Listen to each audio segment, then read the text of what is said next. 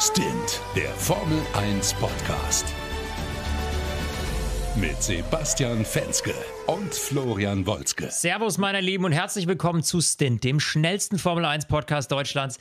Ja, endlich wieder Formel 1, nachdem ja Imola ähm, ja, ins Wasser gefallen ist, muss man ja wirklich sagen. Also nach dem ganzen äh, Chaos da in Italien, jetzt Monaco und. Äh, wir dachten natürlich so, gell, Basti, mein liebster Kollege, dir geht es wahrscheinlich ähnlich so, ha, Monaco. Hoffentlich wird das spannend. Aber ja, der Wettergott hat uns quasi erhört. Regen Endlich. mitten im Rennen.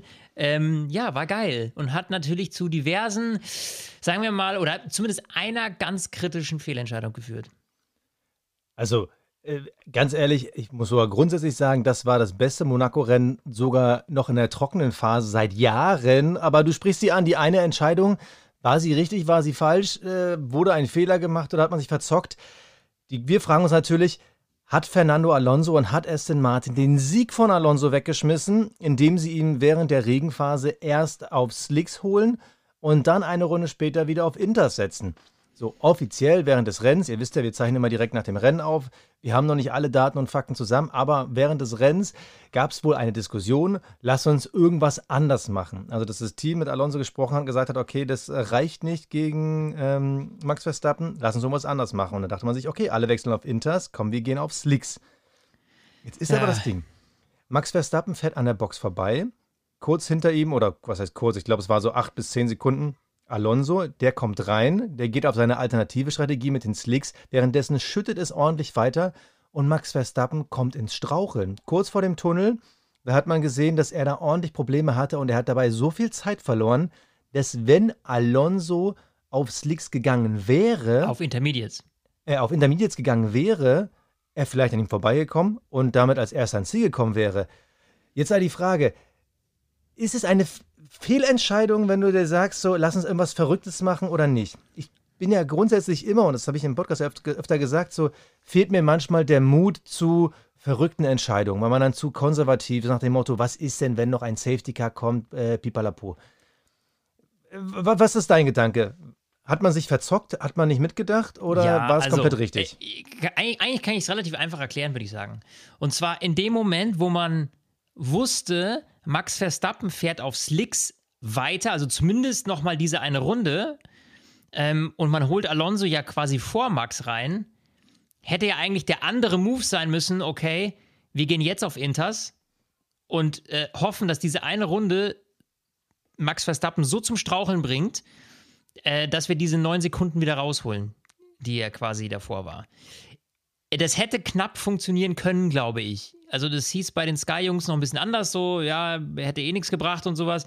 Ich bin mir ja, da nicht doch. so ganz sicher, weil... Als, als Alonso beim zweiten Wechsel, also auf die Inters, rausgekommen ist, waren es genau 19 Sekunden. Also so ziemlich genau dieses Boxenfenster, ja, was du halt bei einem normalen Stop in Monaco hast. Also das wäre ziemlich genau pari gewesen. Ja, und das ist halt der Punkt. Deswegen war das in meinen Augen gar nicht so ein Riskieren, sondern eigentlich ein dämlicher Fehler. Weil ja. Ähm, ja. Dadurch, dass ja Max Verstappen draußen geblieben ist, ähm, mit Slicks, mit seinen alten Gelben, wo man wusste, okay, der wird jetzt zumindest die erste Hälfte der Runde, da wo eben der Regen eingesetzt hat, wird er wahnsinnige Probleme kriegen. Und spätestens da hätte man eigentlich sagen müssen, wenn wir die Runde jetzt auf Inters gut und fix schaffen, dann haben wir eine Chance, selbst wenn Max dann direkt in der Runde boxt, ähm, ihn noch zu packen. So hat man sich ja im Grunde genommen, hat man ja nichts anderes gemacht, als einen gleich beschissenen Reifen ihm aufzuziehen, äh, so dass er quasi hinter Max Verstappen irgendwie herguckt. Also man hat mehr auf die lange Sicht geguckt und gehofft, naja, vielleicht hört der Regen ja jetzt jeden Moment auf. Aber ganz ehrlich, wenn ich mir die TV-Bilder alleine angeguckt habe, also selbst ich als Laie, ja, so, also das war mir doch offensichtlich bei dem Spray, der dann auch da schon hochgekommen ist in, der, in dem Moment.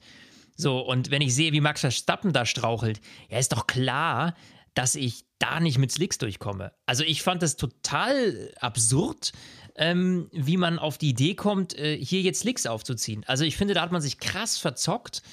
Und das nicht mal irgendwie, indem man gesagt hat, wir gehen jetzt da zumindest mal ein kalkuliertes Risiko ein, sondern das war halt einfach nur dämlich.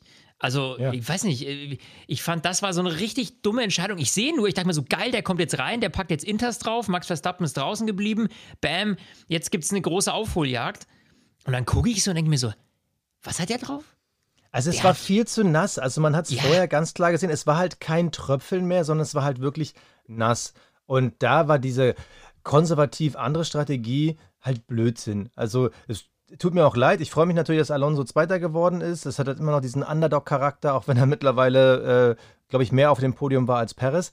Aber das war, da hat man heute wirklich einen Sieg weggeschmissen. Und das tut mir auch irgendwie leid.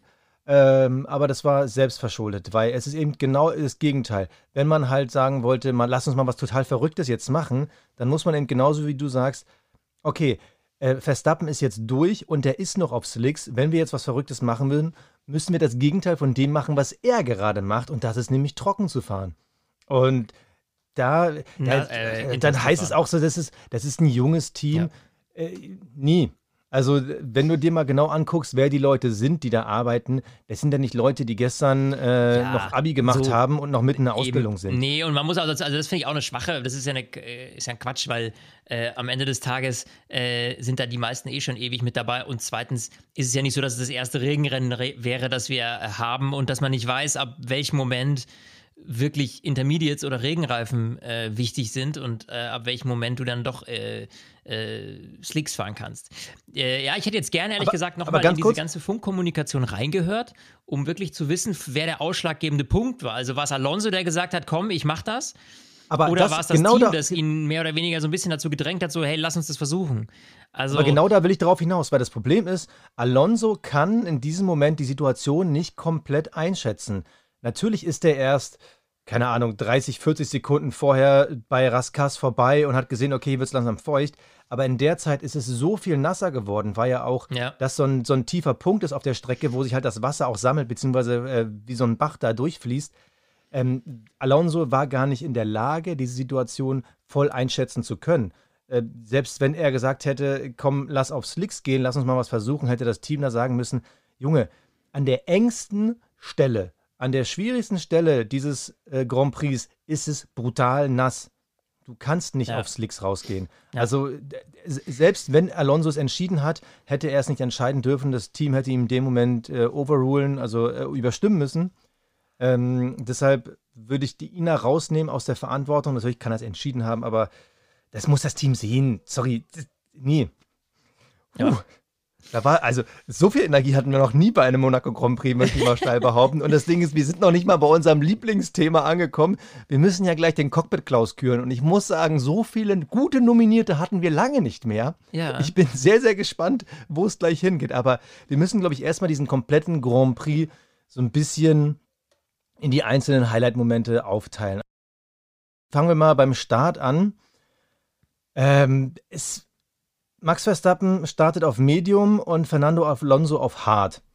Und das ist schon der nächste Moment, wo ich mich bei Monaco frage, ey Leute, ganz ehrlich, worauf wartet ihr eigentlich? Was ist, was, was habt ihr die letzten Jahre gemacht, als der Monaco Grand Prix lief? Also, natürlich ist da der Plan, man will länger draußen bleiben, der andere kommt früher rein. Ja, gut und schön. Aber Monaco ist erstens Safety-Car-Risiko. Also Max Verstappen würde, egal wenn das Safety Car in der ersten Hälfte kommt oder zur Mitte des Rennens, tendenziell den besseren Reifen aufziehen, der länger hält. Alonso würde ja einen weicheren fahren müssen. Erstes Ding. Zweitens wirst du damit nicht überholen können. Drittens, wir haben in den letzten Jahren gesehen, dass selbst ein Daniel Ricciardo mit einem halben Auto, also wo der Motor kaputt war, kaum zu überholen war. Also was ist die Strategie? Und dann, vierter Punkt, im Max Verstappen hat in den letzten zwei Jahren gezeigt, also der könnte heute noch mit Reifen aus Baku fahren und der würde immer noch einen guten Stint Aber soll ich dir jetzt was sagen? Also, ich, ich muss dir mal kurz ja? widersprechen, ich kann es dir erklären. Oh, jetzt? Ja, ich höre ja. zu. Oh, jetzt. Ja, also, man kann nicht um es kurz zu sagen, um meins ja. abzuschließen, ich halte, es war schon der erste Fehler von Alonso auf Harten zu starten, weil das, damit hatte er nie eine Chance und auch diese ganzen Strategiespielchen sind im größten Teil der Situation zu seinem Nachteil. So, halte ich jetzt dagegen. Pass auf, ganz einfach. Dieser Regen, der kam ja nicht äh, pff, irgendwie äh, aus heiterem Himmel, ja? So, oh, was ein Wortspiel. Oh, wow, das war das schlechteste Wortspiel aller Zeiten. So, sondern man hatte den ja schon auf dem Radar, auch zu Beginn des Rennens. Es könnte irgendwann War das jetzt die nächste geben. Metapher oder was war das? So, jetzt pass auf, man hatte den ja schon auf dem Radar, ja. So, und die Kalkulation von äh, Aston Martin war ja genau die, zu hoffen, dass Max Verstappen auf dem gelben Reifen früher stoppen muss, Äh, dann kommt der Regen, Verstappen muss nochmal stoppen, Alonso aber nur einmal. Das war ganz klar in meinen Augen der Plan von Aston Martin.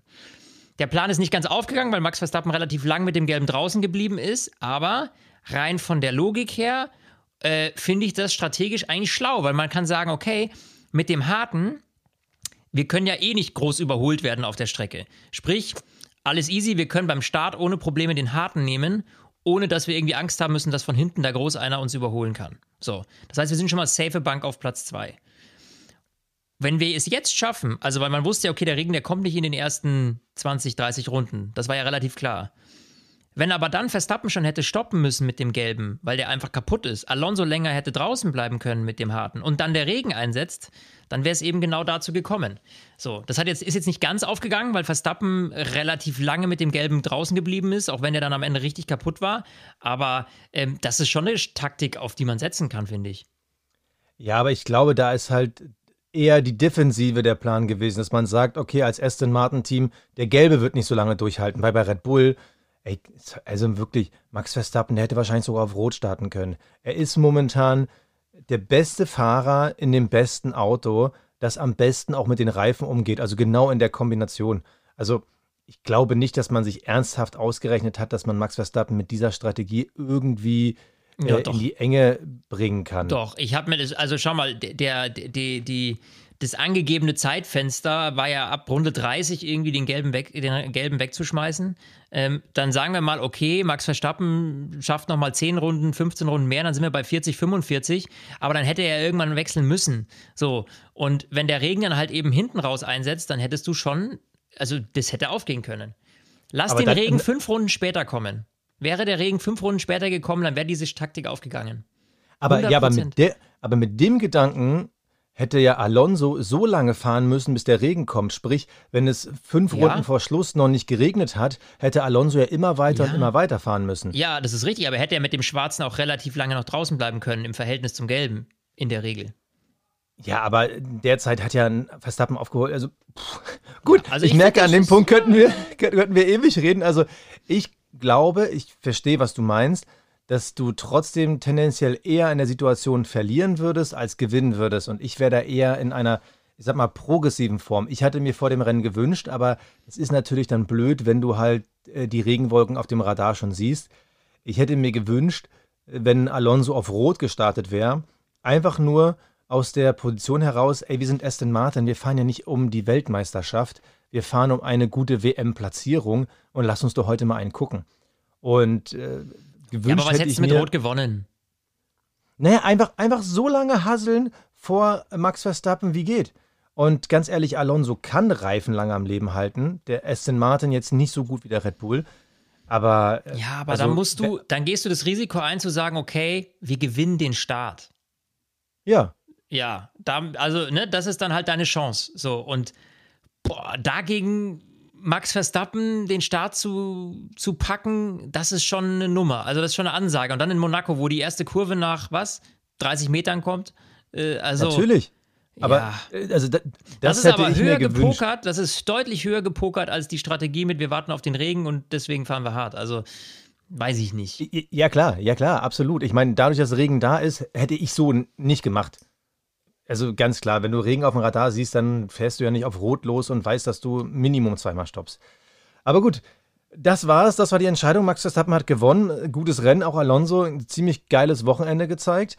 Lass uns mal ein bisschen nach hinten schauen. Und da war ja echt allerhand los. Ich glaube es immer noch nicht, dass wir über Monaco reden. Aber ja, da war allerhand los. Ähm, sollen, wir mal, mal, sollen wir mal den ersten Stresser ab, abhaken, der mir richtig auf den Sack ging heute? Uh, Okay, ja, jetzt bin ich gespannt. Ja, lass mal über Paris reden.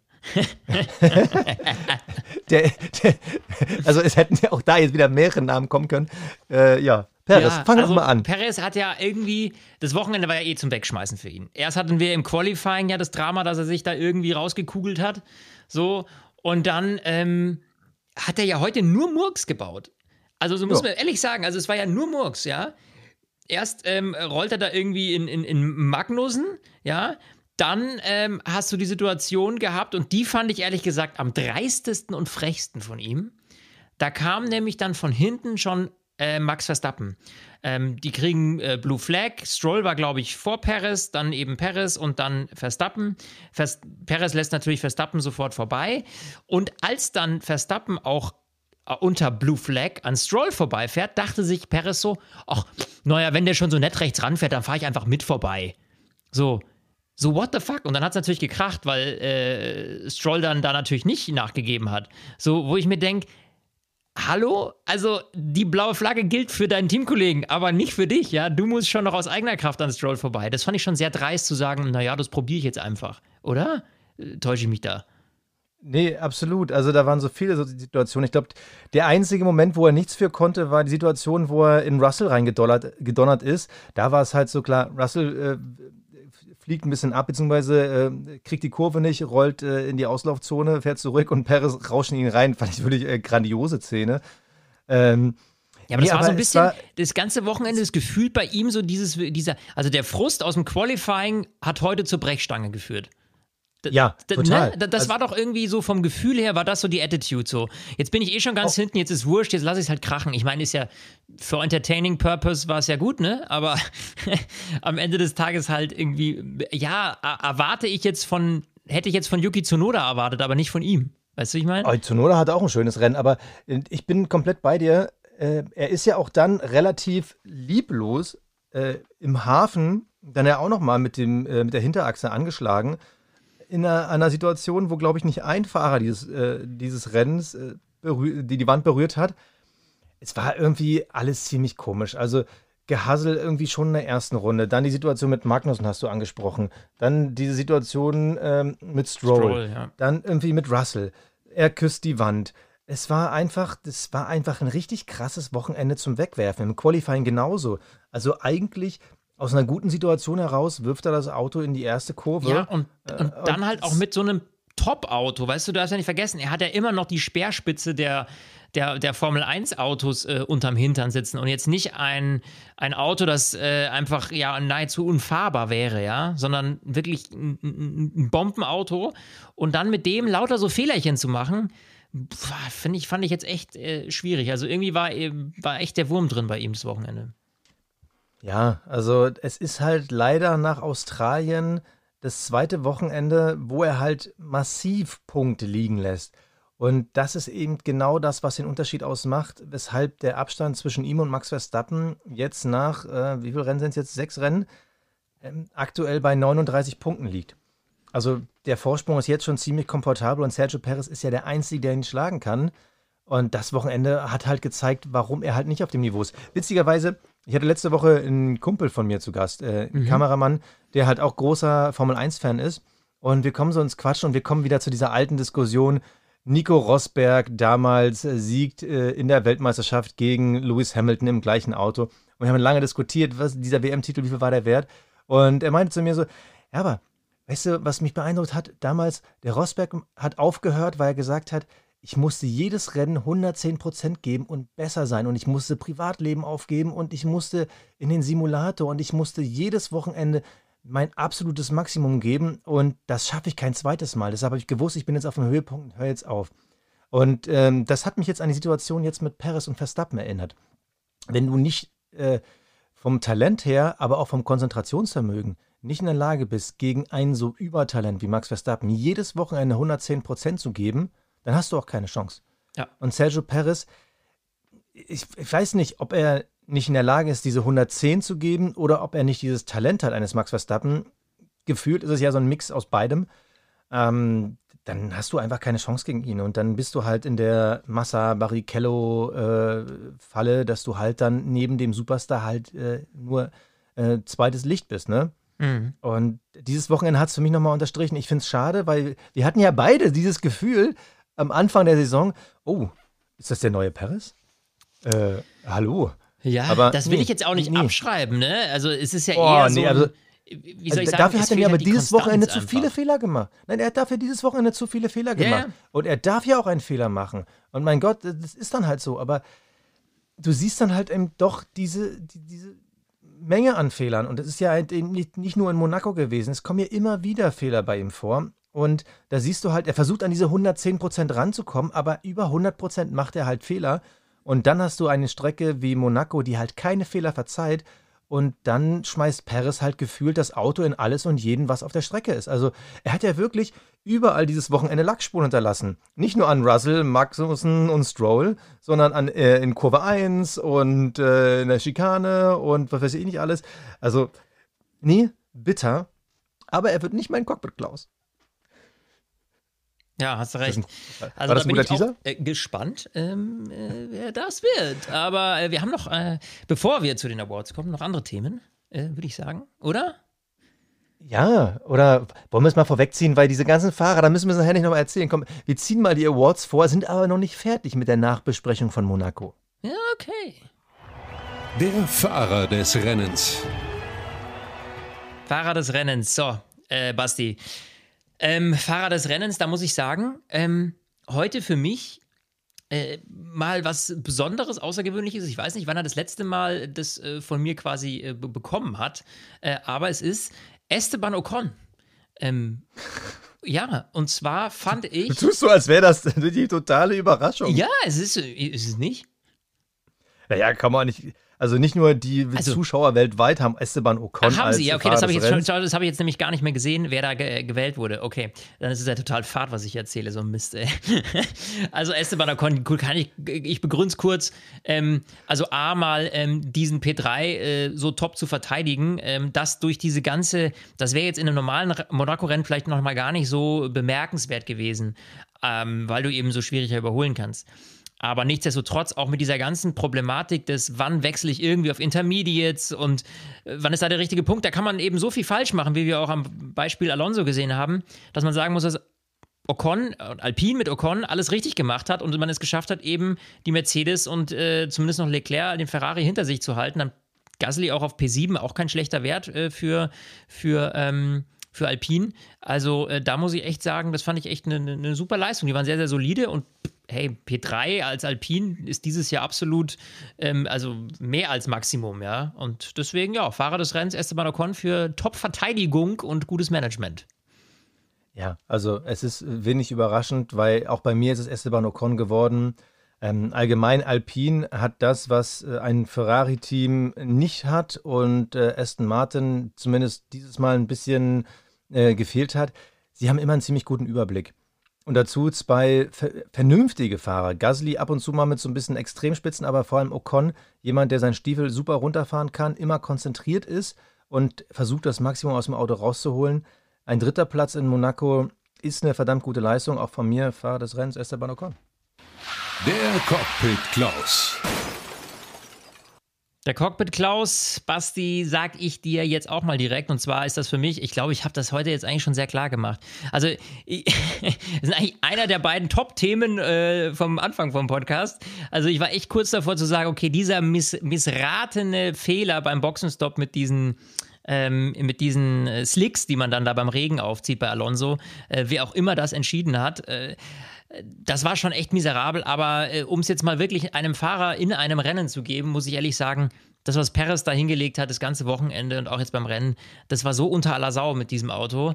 Ähm, auch dann irgendwie die versuchen da so sneaky äh, sich die, diese Blue Flag irgendwie äh, zu eigen zu machen. Da, das waren alles so Momente, wo ich sage, das kann doch echt nicht sein. Deswegen für mich Cockpit Klaus heute eiskalt.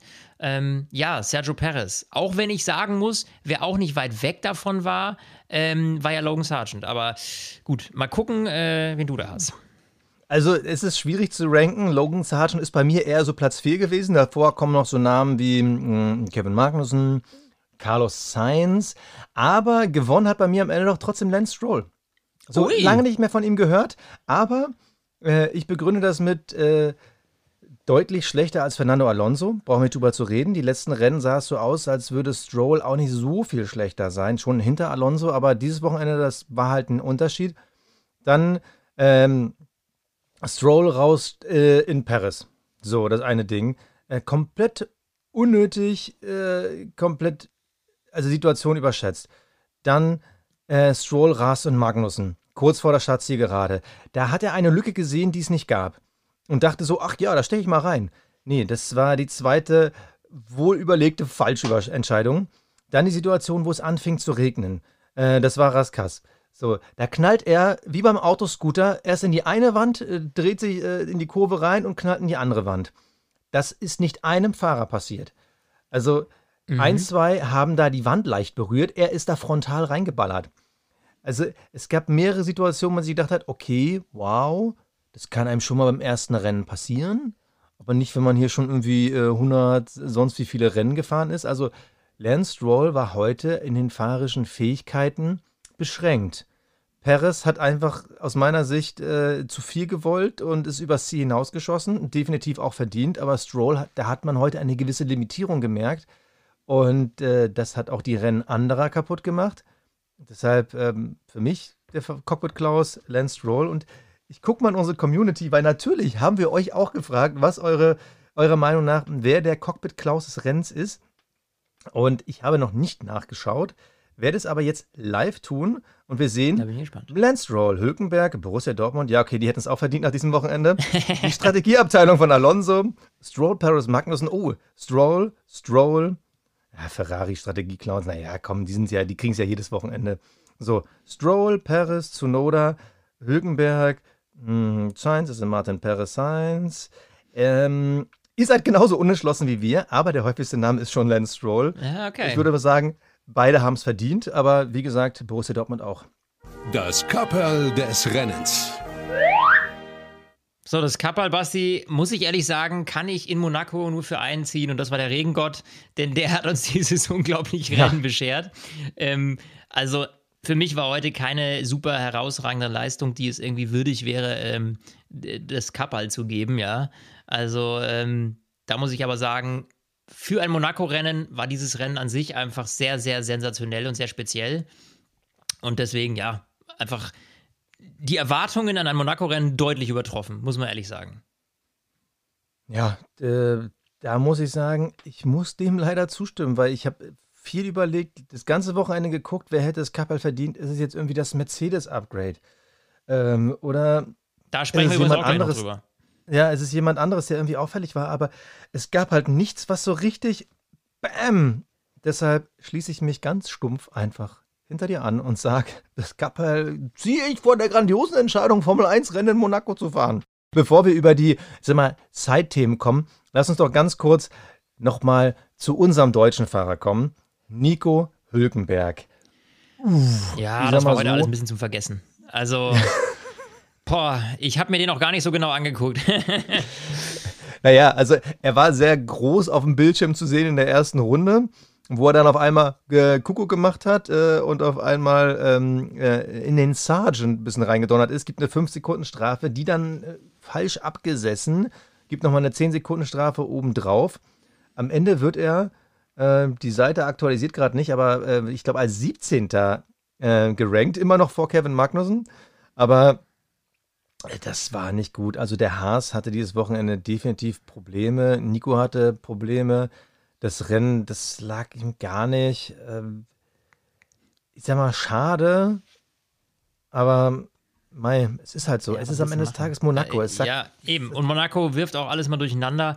Und das ist auch der Grund dafür, ähm, warum ich mich gerade so ein bisschen schwer tue, den Mercedes zu beurteilen. Denn wir haben das große Update jetzt ja endlich. Das sollte ja eigentlich schon ja. in Imola draufkommen. Äh, das Rennen hat ja nicht stattgefunden. Und deswegen quasi heute der erste Eindruck, ähm, oder das ist Wochenende der erste Eindruck vom, vom neuen alten Mercedes. Ja, es ist ja quasi so gut es ging adaptiert worden und man sieht da auch die Seitenkästen. Es ist jetzt nicht mehr diese ultra schlanke Form, die man irgendwie so kannte vom Mercedes, sondern man hat jetzt die Seitenkästen deutlich erweitert. Die Luftführung, das ist jetzt so ein bisschen, ja, ich würde sagen, McLaren ähnlich, ja, aber so generell dem, dem Trend der restlich, des restlichen äh, Fahrerfelds äh, äh, annähernd. Ob das jetzt so viel gebracht hat, ich meine, wir haben jetzt am Ende des Tages Platz 4 und 5, ähm, was ja schon mal gut ist, wenn man die Ferraris hinter sich hat, aber da weiß man auch nicht, wie oft ist Ferrari selber dran schuld und äh, ich wollte gerade sagen, ja, ja, deswegen Wochenende also, war Ferrari und da muss man schuld. ehrlicherweise und das, das muss man einfach so festhalten. Ich finde, gerade aerodynamisch ist ja jetzt Monaco nicht das beste Testfeld, ja, weil du hast keine schnellen Kurven, du, du hast einen sehr außergewöhnlichen Grand Prix, der so aus der Reihe fällt. Für Monaco entwickelst du ja nicht speziell. Du, ne, weil das wäre ja nur ein Rennen, sondern du entwickelst, dass der, der Wagen auf dem Großteil der Strecken funktioniert und der Großteil der Strecke, Strecken im Kalender sieht natürlich deutlich anders aus als Monaco. Dementsprechend jetzt ein Fazit zu ziehen und zu sagen, naja, der Mercedes hat so und so viel an Performance Gain irgendwie bekommen, äh, schwer zu sagen, finde ich. Also da äh, traue ich mich kaum ein Urteil zu, zu bilden. Hast du da schon irgendwie, wo du sagst, naja, sieht man vielleicht an der einen oder anderen Stelle? Also das Erste, was mir gefällt, ist, dass sie vom Konzept her ja sehr ähnlich in die Richtung der anderen Autos gehen, was ja jetzt nicht besonders kreativ ist. Naja, aber war ja zu erwarten auch, ne? Also, dass man jetzt genau, irgendwie, aber, man muss das Rad nicht neu erfinden, vor allem, wenn man so weit hinten ist. Genau, aber die Konzepte der anderen funktionieren ja sehr gut, deshalb habe ich grundsätzlich ein gutes Gefühl, dass sie jetzt nicht komplett irgendwas Verrücktes machen. Das, was mir eigentlich am ehesten zugesagt hat, war einfach das, was die Fahrer über das Auto berichtet haben. Nämlich, dass das Auto sich wahnsinnig gut anfühlt. Das gibt mir die Hoffnung, dass die Mercedes zumindest in Richtung Aston Martin nochmal angreifen können. Mhm. Und das finde ich schon mal positiv, dass man nicht das Gefühl hat, oh Gott, jetzt haben die da richtigen Murks gemacht, ähm, jetzt, jetzt ist es komplett vorbei. Mercedes fällt auseinander. Das finde ich schon mal das Gute. Ich finde vom Look her, dadurch, dass er jetzt ein bisschen cleaner ist und wir haben ja am Anfang des Jahres dieses Auto so hart abgefeiert, aufgrund des Looks. Das, der Look wurde ja immer schwieriger, weil das Auto immer ausgebeulter und irgendwie immer, ja, immer komischer wurde. Und es war wie eine Wurst in der Pelle. Einfach etwas ja, zu eng. ja, so und es ist halt jetzt, dadurch, dass es wieder so ein bisschen ähm, stromlinienförmiger ist, sieht das Auto gleich wieder nach mehr Geschwindigkeit aus und das gefällt mir und ich hoffe, dass dieses Auto auch mehr Geschwindigkeit bringt, aber ansonsten kann man nur sagen, äh, es ist mutig, die ersten Upgrades zu Monaco zu bringen, aber auch alternativlos, wenn dir halt ein Rennen fehlt, weil sonst fehlen hier zwei Rennen. Ähm, ich freue mich aufs nächste Rennen, um zu gucken, was der Mercedes wirklich drauf hat. Absolut, genau. Das ist wirklich da mal zu sehen, wie nah kommen sie an Aston Martin ran, schaffen sie es auch vor allem dann äh, die Qualifying-Zeiten, wie sieht es da aus, wie kann man sich im Rennen, gerade was die Top-Speed angeht, mehr beweisen, weil wir wissen ja eins, äh, Speed ist das, was Mercedes absolut gefehlt hat, also auf den Geraden, das war eine Vollkatastrophe. Also genau das Gegenteil noch von vor ein paar Jahren, wo Mercedes ja der absolute Topspeed-Gott war. Da sind sie jetzt richtig hinten dran und ähm, das, obwohl der Motor ja nicht schlecht ist, ähm, sieht man ja auch im Aston Martin, da funktioniert er ja auch. Dementsprechend, ähm, ja, kann das eigentlich nur ein Schritt nach vorne sein. Wie weit, wie viel Zehntel man da jetzt rausholen konnte, da müssen wir echt aufs nächste Rennen warten, um das, glaube ich, richtig beurteilen zu können, weil Monaco, wie gesagt, ist da total ähm, ja, nicht, äh, nicht relevant, sage ich mal, für, für, für solche Tests. Ähm, Wollen wir eigentlich noch irgendein Wort über Ferrari verlieren oder sollen wir einfach sagen, hört euch unsere Ferrari-Zusammenfassung aus den letzten 20 Rennen an? Da habt ihr genau die O-Töne. Ja, also, ja, was soll ich über Ferrari groß sagen? Das war mal wieder. Lass uns mal kurz über Carlos Sainz reden. Ganz kurz. Carlos Sainz und diese Situation relativ am Anfang des Rennens, ähm, wo er in Ocon rein, ja, sich rein verbremst. Ja. Was war denn das? Also, es war Runde 11. Es war also noch nicht die Situation, dass du sagen kannst, oh, jetzt bauen aber die Reifen massiv ab. Naja, und, und wohin? War kein, also, war was war die Lücke, die er da gesehen hat? Also, wo wollte er rein? Der wollte ja links nach innen, hat dann festgestellt, oh, klappt nicht, ist dann nach außen und hat sich dann Flügel weggeballert. Also, äh, das war so eine Situation, wo ich mir denke, das war mehr als nur ein bisschen verschätzt, weißt du? Das war einfach so, nee, da war nichts, wo du hättest hingekonnt. Also, ähm, ja, das war auch, auch so ein Brechstang-Ding. Das war so ein ja. Paris-Move. ja, und, und was ich nicht verstehe, ähm, wir hatten doch erst in der Vergangenheit, das war jetzt glaube ich nicht diese Saison, diese Diskussion, wenn dein Auto einen Schaden hat, wann muss jemand zwangsweise reinkommen, um das Auto zu reparieren, ja. weil da könnte ein Teil abfallen und sowas. Ich verstehe nicht, warum diese Regel heute nicht gegriffen hat. Weil das Teil am Auto von Science war wirklich massiv ab und es flog ja dann später noch ab und wurde ja sogar noch zum Risiko. Also da sind ja sogar mehrere Autos drüber gefahren. Das ist auch so ein Ding, das ich nicht verstanden habe. Also die paar kleine Fragezeichen habe ich nach dem Rennen, aber ansonsten, was Sainz da gemacht hat, es ist immer so, wenn Sainz vor Leclerc startet, macht Sainz irgendeinen Unfug. So, jetzt ist natürlich, Leclerc war zwar im Qualifying vor ihm, musste aber äh, drei Positionen zurück. Und damit war für mich schon klar, okay, Sainz wird heute wieder irgendeinen Bockmist machen. Also, diese, diese ganze Debatte, wir hatten jetzt in den letzten zwei Wochen, da gab es ja dann so die Gerüchte, so, oh, kommt Lewis Hamilton zu Ferrari? Ah, ja, Ui, komm. Aber das war auch so eine ja. Nummer, wo ich mir dachte, das war, das war so ein klassisches äh, Silly äh, Season. Genau, von dieser Zeitung mit den großen weißen Buchstaben auf rotem Hintergrund. also, ich mir denke, Leute, seriously. Er meint die Bild der Frau. also, bei aller Liebe, aber ähm, ich glaube, dass Lewis Hamilton für den Rest seiner Karriere, der ist so eng verbandelt. Die haben so viel Kooperationen laufen. Es geht ja nicht nur um Formel 1, sondern alle möglichen anderen Sachen auch noch. Und das schmeißt du doch alles nicht über den Haufen, um in einem Ferrari zu sitzen. Also, weißt du, wie ich meine, so ist ja nicht so, dass er ein Angebot bekommen hat von Red Bull, die sagen, ah, Max Verstappen, ha, den wollen wir nicht mehr haben. Luis, hättest du nicht Lust, ja? Dann würde ich sagen, naja, vielleicht holt man sich da dann noch den letzten Titel, den man irgendwie braucht, um wirklich äh, vor Michael Schumacher zu, zu, zu kommen. Aber, äh, pff, also welchen Gewinn hätte er da, daraus, zu Ferrari zu wechseln? Also ich sehe ja jetzt nicht, dass der Ferrari ähm, bessere Schritte nach vorne macht als der Mercedes. Also ganz einfach aufgrund der Historie, weil jeder Formel 1-Fahrer, das wurde ich die Woche erst in der Community darauf aufmerksam gemacht, das hatte ich gar nicht auf dem Schirm. Jeder Formel 1-Fahrer, der mindestens vier Titel geholt hat, ist einmal für Ferrari gefahren. Und Lewis Hamilton wäre der Erste, der das brechen würde. Also Sebastian Vettel, äh, Fangio, äh, natürlich Michael Schumacher. Also, äh, Lewis Hamilton will halt die Serie nicht kaputt machen. Ja. Das ist die Story. Ja, also, nee, also das habe ich von Anfang an für ein sehr, sehr ja, ja, äh, kurioses Gerücht gehört und äh, Lewis kannst du auch nicht mit Geld locken. Der verdient so viel bei Mercedes. Was kriegt er? 35 Millionen? Irgendwie sowas in dem Dreh? Klar, okay, Max Verstappen, der kriegt, glaube ich, 50 Millionen im Jahr. Was dann ja, aber Lewis Hamilton kriegt auch 17 Autos geschenkt. Äh, ja, äh, Max eben. Und dann halt hat er noch Dosen. irgendwie Modemarken also, und Zeug und sowas. Dem geht es doch jetzt nicht um 5 Millionen plus oder minus. Also. Aber jetzt sind wir, jetzt sind wir gerade, jetzt haben wir gerade die falsche Abfahrt genommen. Ich wollte ja darauf hinaus, äh, das Thema Carlos Sainz. Also es war für mich wiederholt ein Wochenende, wo Carlos Sainz halt keine gute Werbung für sich gemacht hat. Ja. Und er hat ja offiziell wohl nur noch Vertrag bis zum Ende dieser Saison. Und ähm, ich meine, Ferrari hat genug Baustellen. Sie sind auch unter was höher, sind sie jetzt nicht weniger geworden in Sachen Baustellen. Aber mein Gefühl sagt mir, das, was er aktuell und auch in der letzten Saison gebracht hat, würde aus meiner Sicht nicht reichen, um ihn nächstes Jahr zu verlängern. Also, wenn dann ein Lando Norris auf dem Markt wäre, sorry, aber äh, da würde ich zuschlagen. Ich glaube, Norris hat da noch gefühlt 100 Jahre Vertrag. Der hat sich ja damals äh, relativ frühzeitig für Lebensende an McLaren gebunden. Ja. Aber ähm, das war wieder ein Wochenende, wo Carlos Sainz keine gute Werbung für sich gemacht hat.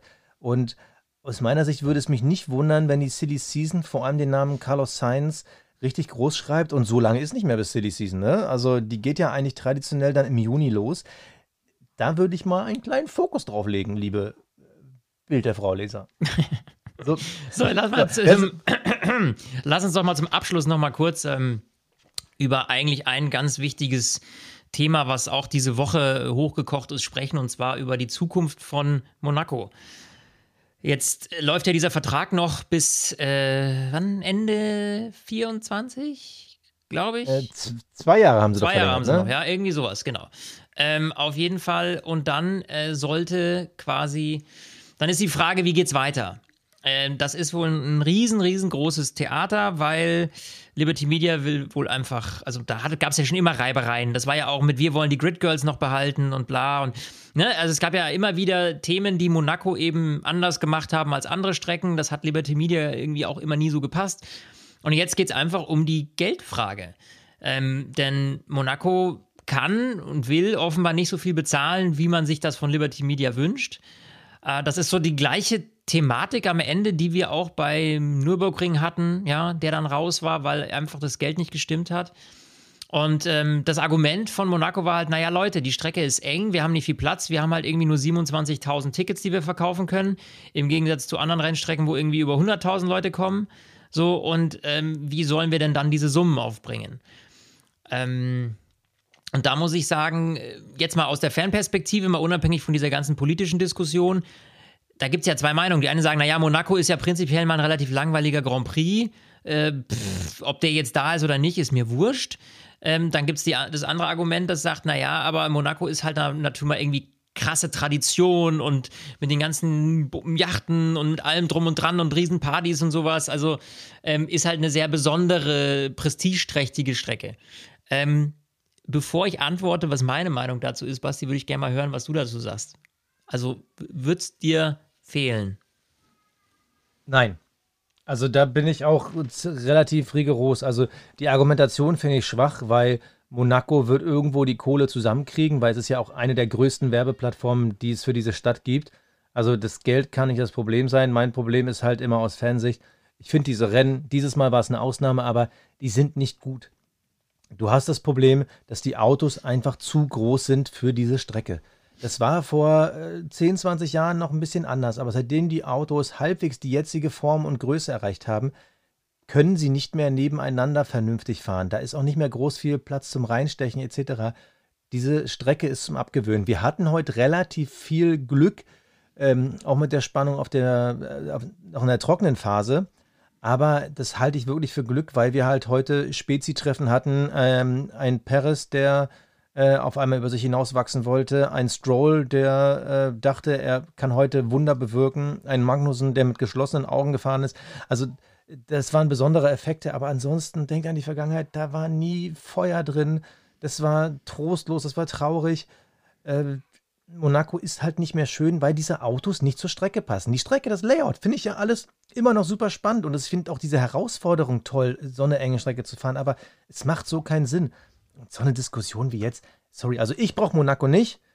Ich befürchte, Monaco wird irgendwann das Geld noch finden, aber äh, tut mir leid, ich, wenn wir keinen Hockenheim mehr haben, dann brauchen wir auch keinen Monaco. Da bin ich so ein extremer deutscher Fan. So, ja, okay, in dem Punkt, äh, in dem Punkt schlage ich ein, dass ich sage, natürlich wäre mir auch ein Grand Prix in Deutschland lieber als Monaco. Auf der anderen Seite finde ich diese ganzen, alle, alle, bei allen Neuerungen, die es gibt und die auch positive Auswirkungen haben bei der Formel 1, keine Frage. Aber da bin ich ja so ein bisschen, ich will jetzt nicht Traditionalist sagen, aber ich finde, dass das auch ein Teil von dieser Geschichte Formel 1 ist. Und ich finde, das alles wegzunehmen und, und äh, komplett über den Haufen zu werfen, ähm, fände ich nicht richtig. Also ich, ich wünsche mir schon so dieses ganze Szenario da Monaco, ich finde es einfach mega, mega geil. Ähm, klar muss ich mich dann, muss ich damit rechnen, dass das Rennen nicht das Spannendste wird, keine Frage. Aber nichtsdestotrotz finde ich, dass wir irgendwie immer die, die, die, es muss sich immer die Waage halten zwischen irgendwie den klassischen Elementen und, und, und modernen Aspekten.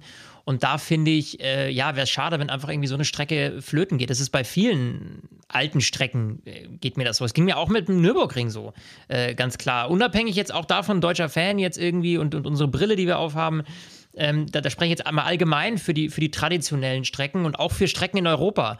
Weil ich brauche dann nicht im Gegenzug zum Monaco-Rennen das fünfte Rennen in, keine Ahnung, irgendwo Nahe Osten, Saudi-Arabien, was auch immer. Nur weil die dann halt wieder äh, die Kohle aus dem Ölgeschäft oder so da reinbuttern. Ja, also, weil was ist die Alternative? Dann kriegen wir ein Rennen wieder, keine Ahnung, irgendwo sonst wo in der Welt, was noch weiter ab vom Schuss ist. Also okay, da finde ich das, doch, dass das man verstehe irgendwie, ich sogar als Argument. Weißt ja. du, als Argument, weil es kommt ja eine Alternative. Liberty Media ist ja nicht so, dass sie den Kalender verkleinern wollen, ja, ganz im Gegenteil. So und dann haben wir halt irgendwie wieder, ja, auch wenn ich jetzt Vietnam, wenn das dann mal kommt, finde das Streckenlayout Layout gar nicht schlecht, finde es ganz spannend, ist ganz witzig. So, und auch, auch Las Vegas wird bestimmt lustig und spannend und, und cool so. Aber ähm, ja, irgendwie so gewisse Sachen sollte man doch erhalten irgendwie. Ja, ich meine, jetzt stell dir vor, was für ein Aufschrei wäre, Silverstone speist man auf dem Rennen. Ist jetzt schwer zu vergleichen, weil das natürlich eine vernünftige Strecke ist, die spannend ist mit allem drum und dran, aber ich finde an so ein paar Punkten, die sollten einfach einigermaßen gesetzt bleiben. Und, äh, und ich finde schon, dass das Geldthema ein Argument ist. Weil es ist natürlich was anderes, du darfst, es muss sich ja irgendwie refinanzieren. Ähm, und ja, die arme, also, nein, entschuldige nein, nee, bitte, Basti, die arme das, ey, ist scheißegal, nur weil du viel Kohle hast, heißt das ja nicht, dass du es zum Fenster rausschmeißt. So, und ich finde schon, dass natürlich ein Grand Prix, der, keine Ahnung, 100.000 Tickets verkauft, anders in eine Verhandlung geht, als ein Grand Prix, der 27 Tickets verkauft. Also das muss man, also es, irgendwo muss es ja funktionieren. So. Aber du, du musst aber auch eine Waage halten zwischen, da argumentiere ich jetzt gegen, du musst ja eine Waage halten zwischen Attraktivität und Kommerz. Also ich habe ja, hab ja gesagt, ich habe letzte Woche meinem Kumpel ähm, Andi, das war der angesprochene Kameramann, ähm, wir haben lange philosophiert, wir waren Ponyreiten mit unseren Kindern. Also die Kinder auf den Ponys und wir hinterhergedackelt. Du sollst Go-Kart fahren halt gehen mit deinen Kindern, Alter.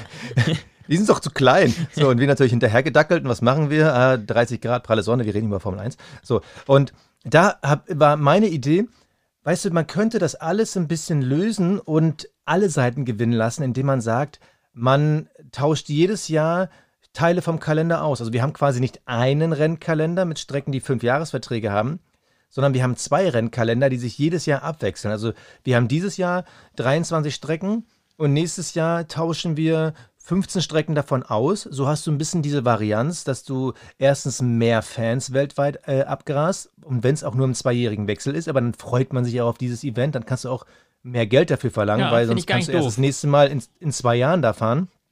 Und ähm, du hast auch ein bisschen mehr Spannung. Dieses, ja, die Daten von letzten Jahr, die kannst du vergessen, weil die Daten von vor zwei Jahren sind schon komplett überholt. Also, wenn du quasi viel mehr rotieren würdest, glaube ich, würdest du viel mehr Leute abgreifen, weil das Entscheidende ist, und das siehst du in anderen Sportarten, wenn du nämlich Charme, Romantik, Tradition zu sehr beschneidest, dann gehen Fans verloren. Ja. Und du brauchst halt in einem Sport auch immer noch ein bisschen dieses Persönliche, genauso wie du das Überraschende brauchst. Auch da, Beispiel, ähm, wir haben ja jetzt direkt nach den Rennen aufgenommen. Gestern war ja das große Fußballfinale Dortmund-Bayern. Dortmund hatte die Chance, äh, als Erstplatzierter in den letzten Spieltag rein. Da war Spannung drin. Sky hatte die besten Quoten ever bei einem letzten Spieltag. Und das nach zehn Jahren äh, Meisterschaft von Bayern München, wo die letzten Jahren die Quoten eher übel waren am letzten Spieltag. Das heißt, da war wieder Pep drin, da war Spannung drin. Und ich glaube, dass du eben genau dadurch, äh, indem du halt jährlich tauscht, auch wieder eine neue Spannung reinbringen kannst. Und dann ist dieses Rennen wieder attraktiv. Ah, ja, okay, der hat ins, vor zwei Jahren da gewonnen, aber zwei Jahre ist ewig her. Hat er dieses Jahr die gleiche Chance? Also, meine Idee, einfach viel mehr rotieren und du hast ja trotzdem eine Planbarkeit. Natürlich wirst du als Besitzer von ähm, dem Abu Dhabi Grand Prix nicht so schnell so viel Kohle machen, musst dann zwei Jahre warten, aber es ist halt so. Damit wird die Formel 1 auch exklusiver. Das wäre meine Idee. Ja, ich habe bei dir schon rausgehört, du findest sie geil. Anschließen. Fände ich eine gute Sache. Einmal Monaco, einmal Nürburgring, ich bin dabei. In diesem Sinne ja. würde ich sagen, das war's von uns und wir hören uns natürlich dann nächste Woche und dann gucken wir mal, wie gut der Mercedes wirklich ist. Bis dahin, macht's gut. Servus. Ciao. Stint, der Formel 1 Podcast. Mit Sebastian Fenske und Florian Wolzke.